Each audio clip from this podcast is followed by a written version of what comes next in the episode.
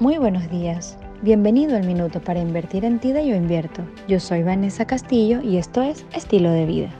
La caspa es una afección muy común y que se encuentra no solamente confinada a la cabeza y al cuero cabelludo, sino que a veces se encuentra en la barba, en las pestañas y en las cejas. Hoy te traigo un remedito de abuelita de esos sencillitos que te ayudarán con ingredientes que tienes en tu cocina a mejorar esta situación tan incómoda. Y es el vinagre, el vinagre corriente de cocina. Este es rico en ácido acético y este principio activo limpiará de forma profunda todos tus folículos pilosos y te ayudará a deshacerte de la caspa.